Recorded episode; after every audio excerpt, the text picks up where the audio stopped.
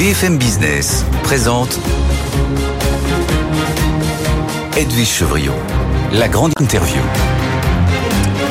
Bonsoir à tous, bienvenue dans cette grande interview avec ce soir encore deux invités. Mais on va parler des livres et on parlera du livre. Bonsoir Roselyne Bachelot. Bonsoir Edith Chevrillon. Merci d'être avec nous, ancienne ministre de la Culture. Quand je dis du livre, parce que vous avez publié Le bal des hypocrites chez Plon, je crois que vous faites un carton du reste. Euh, évidemment, on va en parler 682 jours. Euh, vous racontez euh, ce que vous avez vécu lorsque vous étiez rue de Valois. Et puis pour parler des livres, c'est le président euh, du syndicat euh, national de l'édition, qui est aussi le président du Festival de Paris, parce que maintenant, c'est comme ça que s'appelle le salon euh, du livre. Bonsoir Vincent Montagne. Bonsoir Edith Chouillon. Merci d'être avec nous. Et en plus, accessoirement, vous êtes le roi de la BD au niveau européen, le roi des mangas aussi, puisque vous dirigez le quatrième groupe euh, d'édition français, Média Participation, que vous avez créé euh, avec votre père. vous allez des mangas en passant par des, des hum, publications chrétiennes, en passant par des vidéos, euh, en passant par la Maison du Seuil. C'est dire si vous connaissez bien. Vous avez vu ce sondage, je crois que c'est même vous qui l'avez fait, qui montre que les Français, bah, finalement, ils renouent avec la lecture. Roselyne Bachelot, ça, euh, l'ancienne ministre de la Culture dit, c'est plutôt bien. Pour les jeunes, il y a un petit bémol quand même. 86% des Français disent, on est des lecteurs. Oui, ce qui est un peu inquiétant, c'est que les grands lecteurs, les gros lecteurs diminuent, mais la lecture se diffuse. Euh, on a eu très peur avec la crise sanitaire. Vous savez, à un moment, euh, certains ont dit, mais est-ce qu'on va pas perdre, on va plus, est-ce qu'on va pas perdre l'habitude de la lecture On va plus aller dans les librairies? Et finalement, cette crise, elle a été bénéfique. Je crois que quand on regarde ce qui s'est passé, les gens ont redécouvert la lecture. Ça a été l'installation du pass culture. Des jeunes qui n'étaient jamais rentrés dans une librairie ont vu solvabiliser. Oui, ils ont acheté des mangas mais aussi le libraire leur a dit et là ça vous plairait pas de lire ça etc et les lecteurs de mangas ont acheté aussi d'autres livres. On a restructuré aussi on a aidé des librairies à se restructurer à se moderniser à s'équiper en, en équipement informatique. Donc finalement la crise, ça a été euh, une, une, opportunité. Oui, à part cette fameuse date que vous racontez dans votre livre du 28 octobre 2020, ah bah oui, bien où des biens de commerce non essentiels. Vous vous en souvenez, Vincent Montagne? Parce que euh, bah, pour vous, euh, vous avez cru que vous allez mettre la clé sous la porte, et en fait pas du tout, parce que comme dit Roselyne Bachelot, les gens se sont dit, bah, j'ai rien à faire, qu'est-ce que je vais faire? Je vais lire. Et du coup, bah, chez vous, vous étiez complètement débordé. Et comment On se souvient du, 28 octobre et on se souvient du, du, combat que nous avons mené ensemble pour arriver à ce qu'en février 2021, au moment où 19 départements ont refermé, nous avons pu faire basculer la, librairie en commerce essentiel. Hein, et c'était très important. Ça, c'est ma victoire. absolument. la revendiquer. Ah ben oui. Merci. Et grâce aux attendus du Conseil d'État qui a défini que le, euh, livre aurait dû être dans le commerce. c'est quand, quand on y pense là. Euh, Mais on y est arrivé. Euh, là, les Français, ils lisent. Le Festival du livre de Paris, ça, c'est plutôt une bonne chose. Comment se porte l'édition française? L'édition française, en réalité, se porte bien. Parce que même si 2021 a été une année exceptionnelle, donc on a l'impression qu'on est, qu'on est en baisse, on est plus 1% par rapport à 2022, au premier trimestre 2023, mais plus 19 par rapport à 2019, c'est-à-dire avant la pandémie. Donc c'est exceptionnel, ça marche bien.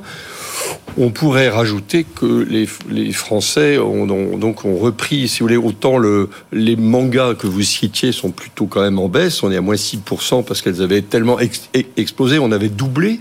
Mais à l'inverse, par exemple, le tourisme a redémarré, on est à plus 27%. Donc je pense que euh, c'est des secteurs qui, qui, bougent et aujourd'hui c'est le roman qui tire son épingle du jeu. Oui. Bah, alors, je, plutôt que des mangas, si vous voulez, je peux citer Blake et Mortimer parce que c'est vrai que vous ressemblez tellement à Philippe Mortimer qu'on pourrait presque se demander si pas un manga. Ah bah non, justement, non, non, au contraire. Moi, je suis euh, une fanat de Edgar P. Jacobs. Ouais, qui est l'auteur donc de, de Philippe Mortimer, euh, alias Vincent Montagne.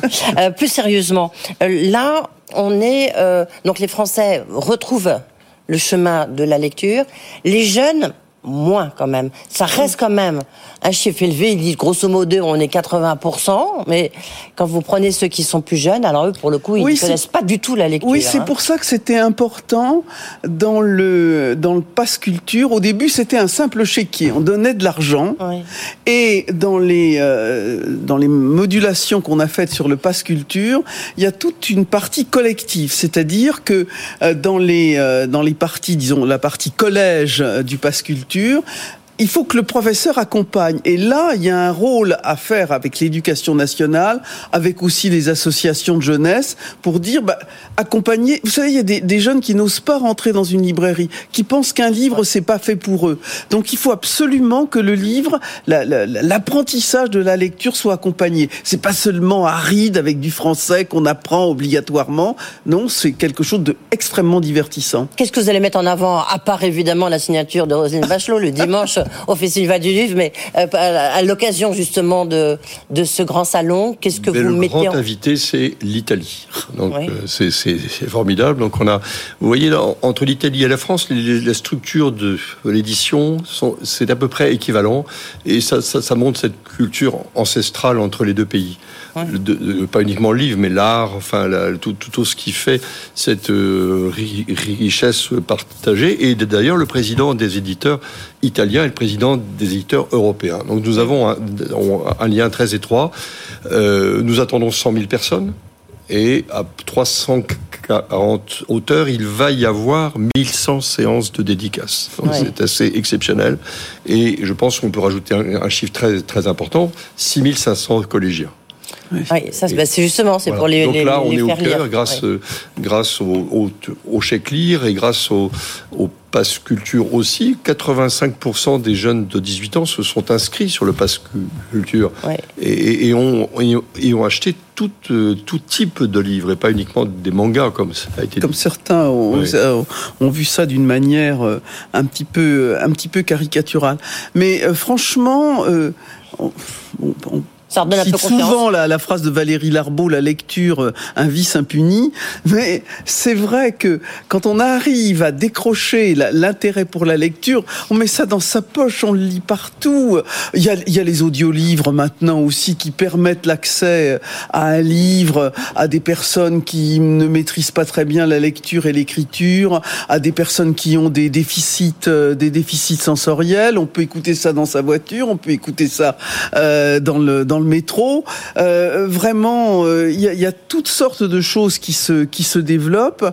Euh, il y a aussi les, les, les, livres qui sortent en édition poche et qui permettent l'accès vraiment tout à fait tout à fait facile. Puis les bibliothèques publiques aussi. Il y a beaucoup de choses qui ont été faites sur les bibliothèques publiques. Mais ce qui est un peu paradoxal, c'est que ce salon du livre, ce festival du livre se déroule dans un contexte quand même très particulier parce que euh, ben, ça y est, du reste, ce soir, selon euh, certains confrères, euh, Vivendi aurait l'autorisation, l'autorisation, pardon, de, de prendre le contrôle de la Gardère. En tous les cas, c'est le feu vert de la Commission européenne, et donc on a cette fameuse bataille entre Editis et achète, sachant que donc Vivendi a décidé de céder Editis, qu'il possède aujourd'hui, pour racheter euh, Hachette. On s'en souvient, c'était ici même, hein, euh, euh, Vincent Montagne, Antoine Gallimard aussi qui était assis là. Ah, c'était, vous étiez vent debout contre cette opération de rapprochement, vous avez gagné, mais est-ce que ça va quand même complètement bouleverser la donne au sein des maisons d'édition françaises? Alors, ce que nous avons obtenu, et pas uniquement les éditeurs, mais l'interprofession, je crois que c'est assez clair, c'est que nous, nous, avons fait en sorte qu'il n'y ait pas de, fusion entre Hachette et Editis, que donc euh, celui qui va acquérir le groupe euh, Hachette et Lagardère euh, doivent recéder intégralement Editis, et donc ne puissent pas faire un spin-off, c'est-à-dire de ne de vendre qu'une partie. Donc je pense que si l'acquéreur d'Editis est, un, bon acquéreur, nous aurons obtenu une forme d'équilibre, de, statu quo. Mm. C'est-à-dire quelqu'un qui a la capacité de, développer Editis. Euh, après, vous avez un choix, vous avez un favori. Est-ce que c'est Daniel Kretinsky bah, Pour l'instant, il y a des négociations avec lui. Hein. Il est en négociation exclusive, donc je ne ferai, aucun commentaire. Mais si, parce que vous pouvez dire, bah si, c'est une bonne idée. D'autres qui pourraient dire, bah non, euh, c'est un étranger, donc c'est pas forcément. Euh... C'est peut-être pas trop le rôle de Vincent Montagne. Non, bah, je sais pas. bah, il marche pas ses mots, hein, Vincent Montagne. Il y a juste un point sur lequel il faut être vigilant, c'est si euh, il prend totalement le contrôle de la Fnac, Darty, euh, qui est le premier distributeur de livres en, France. Il faut regarder ça de manière claire. il est probable que c'est un peu difficile si c'est un acteur de la profession qu'il ait accès au secret des affaires de tous les concurrents. Donc ça, c'est un sujet que la Commission euh, européenne clairement n'a pas encore tranché. D'accord. Et pour vous, c'est un point très, c'est une ligne rouge? Ben, je pense que oui, oui, c'est une ligne rouge parce que je crois que euh, le Fnac Darty doit faire à peu près 17, 18, 19 des, des, ventes de livres en France et ça n'est pas du tout négligeable dans un accord. Il y a Pardon. non. mais la, Commission européenne est loin d'avoir terminé l'étude de ce dossier, contrairement à ce que dit Reuters, selon des sources proches du dossier, mais ce n'est pas la Commission européenne. D'accord, ok. Mais en tous les cas, je recevrai Yannick Bolloré à ce même micro euh, lundi, donc je lui poserai la, je lui poserai la question aussi. Rosine Bachelot, un commentaire là-dessus Vous préférez oui, non, mais il y a euh, ne pas la, prendre la situation est bonne. Il y a un certain nombre de dossiers qui restent pendants on a évoqué celui-là. Un autre dossier, c'est quand même toujours euh, le conflit entre qui persiste entre les représentants euh, des auteurs et qui mérite, euh, qui mérite de trouver des solutions. La question de la propriété intellectuelle dans le cercle, en particulier dans le cercle européen, est un, est un dossier tout à fait primordial dans l'édition comme dans d'autres, parce qu'on ne peut pas laisser piller nos richesses éditoriales. La, la, culture est un élément de valeur. Le livre, c'est le livre, mais c'est aussi les transpositions qu'on en fait pour le cinéma, pour les séries, pour euh, toutes sortes de médias. Donc, le, le, ce conflit entre ceux qui militent pour euh, une propriété, dont je suis pour la sauvegarde de la propriété intellectuelle dans sa, dans, dans sa pureté, et ceux qui rêveraient en quelque sorte de faire salarier les auteurs par les éditeurs. Je, caricature un peu les deux positions. Évidemment, c'est un, c'est un vrai sujet et qui reste encore pendant. Qu'est-ce que vous pensez de la réécriture? Ça, c'est un, c'est un sujet quand même assez fort, la réécriture. Les dix nègres qui sont euh, transformés en ils étaient dix. Euh, on, on, voit que c'est quand même un phénomène qui est en train de saisir euh, la France, qui est en train d'arriver en France. Hein. Oui, moi j'ai dit. Oui, je crois que vous avez dit euh, Molière n'existera plus dans dix ans. Ah, mais c'est un sociétaire de la comédie française qui me l'a dit. Hein, il m'a dit on pourra plus jouer Molière dans dix ans. Ouais. Vincent Montagne, là-dessus, vous avez un point? Oh oui, je pense que je suis également triste sur l'idée qu'on n'ait pas assez de, d'intelligence euh, et de création pour faire autre chose que de réécrire ce qui a déjà été très bien écrit. Ouais. Mmh. Donc c'est une forme de Wokisme dévoyé C'est du, c'est parfaitement du wokisme et il mmh. faut certainement résister. On va s'affoler parce que on dit, hein, on met sur un, titre dit petit nègre et on laissera euh, ses enfants regarder une vidéo ultra violente où les gens se font trucider et torturer à loisir et on n'y verra, on n'y verra aucun inconvénient. Je pense qu'on commence à marcher sur la tête. Le, dans votre livre, Le bal des hypocrites, pourquoi est-ce que vous avez voulu écrire ce livre? Vous êtes déjà exprimé largement, hein, évidemment, euh, sur, sur, ce livre qui a maintenant quelques semaines. Est-ce que c'est vraiment le bal des hypocrites lorsqu'on on voit un peu ce qui se passe aujourd'hui euh, euh, euh Emmanuel Macron qui s'est fait euh, alpaguer, on a l'impression d'après ce que vous écrivez, que les politiques, de toute manière, sont toujours égratignés. Oui, bien sûr. C'est le français. J'ai écrit ce livre parce que je pense que quand on passe deux ans dans une crise terrible au ministère de la Culture, on doit se faire ce qu'on dit un rétex un retour d'expérience et j'ai voulu le faire et expliquer un certain nombre de dysfonctionnements de la République à travers ce bal des, des hypocrites. C'est vrai que... Euh... Chez Plon, hein, chez Plon, c'est important aujourd'hui. On va commencer à citer les maisons hein, maintenant. On vient directement d'en parler dans le sujet, dans le sujet précédent. Oui, le bal des hypocrites, c'est-à-dire que moi, ce qui m'a fait un peu mal, c'est que la France est le pays qui a le mieux aidé, le plus aidé. Euh, c'est euh, tout le monde de la culture, comme dit ma euh, copine, la, chanteuse lyrique Marie-Nicole Lemieux. Ah, c'est dingue, vous les Français, les Canadiennes, vous les Français, vous êtes toujours en train de gueuler alors que vous vivez dans un pays de cocagne. Et finalement, c'est ça que je raconte même si j'ai compris la souffrance, la souffrance du monde de la culture, la crainte, et puis cette crise, elle a accéléré des évolutions, on le voit dans le monde de l'édition, cette crise a accéléré des évolutions qu'on savourait, si je puis dire, par petites bouchées. Là, on prend un, grand coup de vent. Ça nous a peut-être amené aussi à prendre un certain nombre de décisions utiles et de les prendre euh, parce que tout cela nous attendait. Ouais. Ça sert à quelque chose, un ministère de la Culture, Vincent Montagne? D'où vous êtes hein, euh, Non mais attention, je jette Attention, un regard noir qui... Non, non, mais le Centre national du livre est très utile pour euh, nous aider à, structurer. Mais au départ, c'était une coopérative des éditeurs. Donc, ce que, ce que je pense, c'est qu'on peut, on peut tout à fait utiliser les, outils. Je vois bien des, pays où il n'existe pas de Centre national du, livre et il est très difficile de d'organiser. C'est une institution du ministère de la Culture. Hein, donc, ça, voilà, et donc le Centre national est, devenu au, fil du temps totalement dépendant du, ministère, mais ça reste des budgets faibles et tant mieux.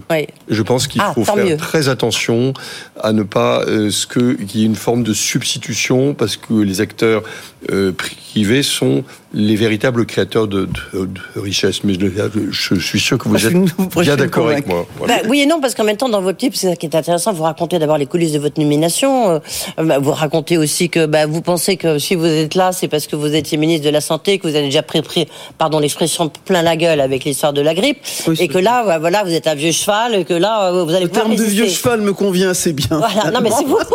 et, et, et, vous dites, oh, eh ben, ça commence bien, déjà, il y a Bercy qui veut me sucrer, euh, qui veut me sucrer mon, mon budget. Ah c'est vrai qu'il faut gagner ces arbitrages budgétaires. Moi, je suis très admiratif devant ces nouveaux ministres qui sont issus de la société civile, qui ne sont jamais rentrés dans le ventre du monstre. Je vous assure que quand on est en conférence budgétaire à Bercy, devant le cabinet du ministre des Finances, la direction du budget, la direction du Trésor, avec des types qui sont des vrais, euh, j'allais dire un mot désagréable, mais très très compétents, et qu'on est sur sa petite chaise, si on n'a pas l'habitude de ça, bah, on, se, on, se, fait bouffer.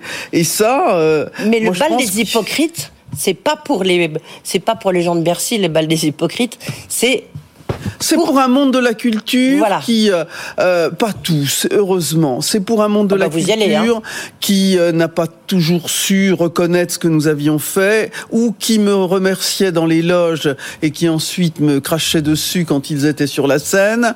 C'est, j'aime bien la phrase de Maurice Druon, un monde qui s'avance avec la sébille dans une main et le cocktail Molotov dans l'autre. Je crois qu'on résume assez bien. Mais en plus, bah, je les aime. Alors je, j'ai tout. Il y a tout un débat aujourd'hui. Je fais une petite partie. Après, on reviendra sur le livre, mais et parce que vous en parlez en disant que la déchristianisation massive du pays, en fait, laisse à l'abandon tout un patrimoine. Bien sûr. évidemment, que ce soit les églises, euh, alors pas pas les pas les cathédrales, mais Qu'est-ce qu'il faut en faire, à votre avis? Il y a tout un débat qui est levé par Stéphane Bern, mais... Euh, C'est-à-dire, euh, le débat, c'est moi qui l'ai levé en disant qu'on ne pourrait pas tout sauver, sauf à mettre des crédits extrêmement, extrêmement importants. J'ai mis les gens devant les, leurs responsabilités. D'ailleurs, le journal La Croix m'a rendu justice. Il a dit, Roselyne Bachelot a eu raison de mettre les mm. pieds dans le plat. Je, mm. Le chiffre a été donné par le journal Le Monde de mettre les bâtiments publics en conformité avec la lutte contre le réchauffement climatique, 500 milliards d'euros. 500 milliards d'euros. Bon, je dis, on fait comment? Il est temps qu'on s'installe autour d'une table et qu'on dit est-ce qu'on sauve tout, est-ce qu'on choisit, est-ce que euh, on finance comment? Hélas, il y a des églises qui tombent toutes seules sous l'effet du réchauffement climatique et de l'abandon dont hélas elles souffrent. C'est mmh. dramatique. Le... Oh, il y a une autre phrase que je trouve très très drôle. Je pense à ça parce que je tombe dessus. C'est que c'est pas vous qui le dites, c'est Frédéric Mitterrand qui dit à chaque fois que euh, j'étais rue de Valois, on disait Monsieur le Ministre, je me retournais pour voir si Jack Lang était là.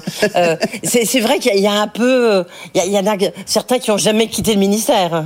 Ah ben on a deux figures tutélaires, une qui a disparu, c'est André Malraux, et puis l'autre euh, qui est Jacques Lang. Mais moi, écoutez, je me suis très bien entendu avec Jacques Lang. Euh, simplement, le problème de ces grands ministres, c'est qu'ils n'ont pas vu les évolutions qui sont les nôtres, l'évolution euh, climatique, technologique, la place des femmes dans la culture, qui n'a pas la place qu'elle mérite, qui n'ont pas la place qu'elle mérite, les collectivités territoriales. On a un système très centralisé, très parisianisé. 对。Les régions veulent exister. Il y, a, il y a un point, vous en parlez peu, mais c'est quand même très important. On voit surtout ici, hein, sur ce plateau, euh, c'est toute la digitalisation euh, mmh. du livre. On en a parlé un petit peu. Il faudrait presque qu'il y ait un ministère à, presque à part hein, de, la, de, la, communication, de la digitalisation par rapport à la culture. Mais euh, d'abord, Vincent Montagne, c'est votre monde est complètement en train d'évoluer là-dessus. Je pense que ça, ça me permet de dire un mot peut-être sur l'intelligence voilà, c'est ça, parce que je, je, je, je pense qu'elle Qui peut écrire des livres à la place de Roselyne Bachelot, peut-être. Ces algorithmes sur des contenus existants. Et donc il faut bien voir qu'elle s'entraîne sur de, de, la création faite par des auteurs. Mmh. Donc il faut ab absolument travailler. Ah ouais. Et je pense qu'on a des lois. Par exemple, j'invite tous les éditeurs à exercer leur opt-out, c'est-à-dire de, mmh. de, faire en sorte qu'ils vont, ils s'engagent à protéger les ayants droit et les auteurs. Pas évident. Et, et donc il faut le faire. C'est contractuel, c'est au, au niveau européen. Mais derrière, il y a à mon avis, des, il faut travailler sur l'intelligence artificielle acte de, de, au niveau européen pour préserver justement le, le droit euh, des créateurs. Oui, mais c'est un travail complexe et il faut le travailler avec les, les juristes et on est loin, loin d'avoir abouti. Oui, c'est ce que j'évoquais avec oui. la, la, la, la, propriété intellectuelle, qui est le gros sujet, et l'intelligence artificielle est, est, un des volets de la défense de la propriété intellectuelle. Parce que si on se met à faire euh, euh, du le oui. maître euh, en, en continu, euh, on, évidemment, on vient voler l'œuvre d'un écrivain. Oui, mais en même temps, on voit bien toute la difficulté, les droits d'auteur. Pour les déjà pour les écrivains, euh, pour les, les journalistes, pour les les photoreporters, on voit la difficulté déjà de se faire payer. Et bien les droits les droits d'auteur pour les livres, ça va être encore plus difficile avec euh, euh, ChatGPT ou l'intelligence artificielle, non? Ah, C'est-à-dire que je pense que heureusement la création aura toujours un coup d'avance, mais mmh. euh, il y aura un certain nombre d'ouvrages ou de d'œuvres en série qui vont être reproduites d'une façon ou d'une autre. Mais on doit être dans une rupture créatrice en permanente. Donc on ne, on ne pourra pas non, non plus copier ce que fait, ce que fait un auteur. Mmh. Mais il faut organiser euh, le, le, la, la, le contrôle de l'intelligence artificielle sans Ça, nier défi, le, fait qu'elle peut être ouais. extrêmement utile. Donc ouais. c'est un, un, travail de long terme. Et puis, euh, Vincent Montagne, si vous permettez, aussi mener un combat politique, parce qu'il y a des forces politiques qui attaquent la propriété intellectuelle, qui estiment que le droit du consommateur l'emporte sur le droit de la création, et que le, le, le consommateur doit avoir un droit euh, d'accès illimité à l'œuvre culturelle, quelle que soit par ailleurs sa nature, mais en particulier le livre, ou les séries, ou le cinéma, etc., et que on peut piller ce, monde. Et cette défense du consommateur, elle est défendue par des partis qui ont pignon sur rue. Et je suis toujours euh, affolé quand je vois certains, euh, quand je planchais devant les commissions de l'Assemblée nationale, se battre pour euh, défendre l'industrie automobile, l'industrie aéronautique, mais pas se battre pour la création, pour la défense non. de la création intellectuelle. Les industries culturelles, comme on dit. Pourtant, les industries gros, culturelles. Pourtant, vous avez, vous avez des chefs d'entreprise euh, brillants qui créent des. Non, mais elle a raison. Vous devriez plus défendre les industries culturelles. Ah, vous savez que la, la, la, la loi sur le droit d'auteur au niveau européen est ouais. passée à cinq voix de majorité. Mais oui. C'est une lutte au niveau européen ouais. qui défend par principe le consommateur. Merci, ça y est, ça passe très vite. Euh, oh oui. Roselyne Bachelot, Le bal des hypocrites chez Plomb, c'est à lire. En tous les cas, ça se lit très facilement. Prochain livre, c'est pour quand? Oh, ça va être pour euh, 23, voilà. 23 Ben, on est déjà en avril. Hein. non, ça va être. Avril, non, non. Je l'écris en 23, il part en 24. D'accord, ok. Vincent Montagne, vous, on vous souhaite en tous les cas un très bon euh, festival du livre. Donc, ben, allez-y. C'est euh, ouverture demain soir. Donc, c'est vendredi, samedi, dimanche. Exactement. Trois jours, à fond. À fond. à fond les ballons. Merci beaucoup d'avoir été avec nous. Euh, tout de suite, Tekalco. Évidemment, vous pouvez retrouver l'émission sur ceux qui l'ont à la télévision sur le QR code qui s'affiche et puis sinon sur le site de BFM Business sur le replay. Bonne soirée. À demain. Good Evening Business. Actu, expert, débat et interview des grands acteurs de l'économie.